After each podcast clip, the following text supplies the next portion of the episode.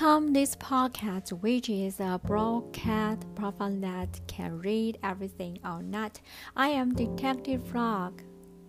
What I choose to read for you today is a very, very short English story. The story is Harry's Amazing Dream. Harry's Amazing Dream.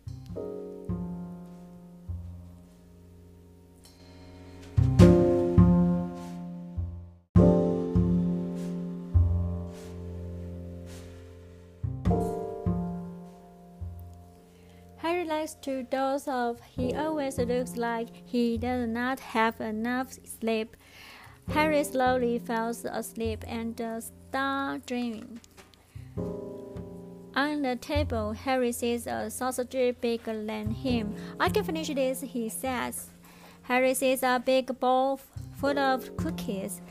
Let me finish these cookies, Harry says. This time, it is a hamburger bigger than a bed. Harry rolls on the jumbo hamburger and says, I can finish this.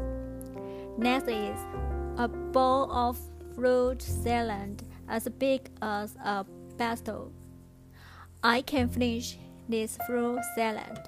Harry, exciting, clamps up the big bowl. Then Harry sat on a bread. The bread is as long as a sofa. I will finish this longer bread, says Harry. The last dish is Harry's favorite jelly. He happily jumps into the jelly. Oh no, Harry jumps too hard. Jump. Harry jumps too hard and uh, his hand is stuck in the jelly. Harry wakes up in shock. Feel it was just a dream. Okay.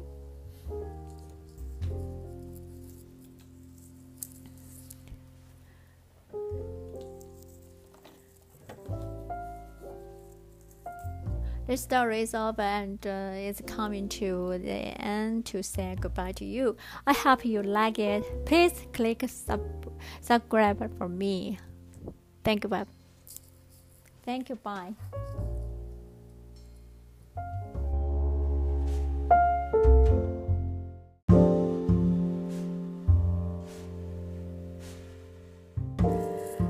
OK，welcome this podcast。这是一个无所不读也可以不读的播报平台。我是侦探蛙。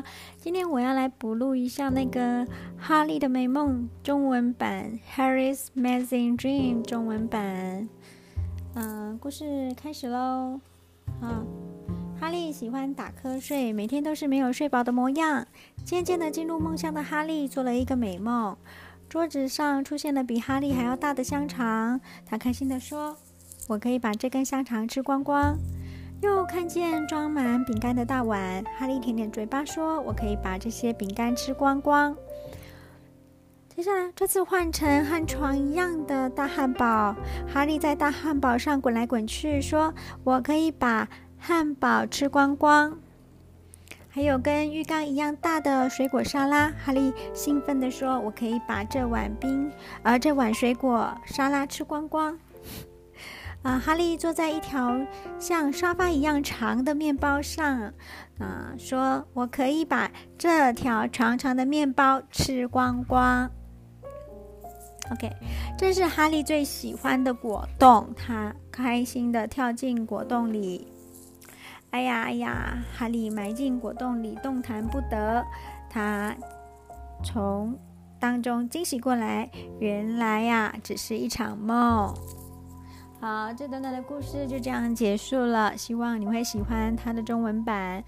嗯，也到了尾声了，我要跟你说再见了，拜。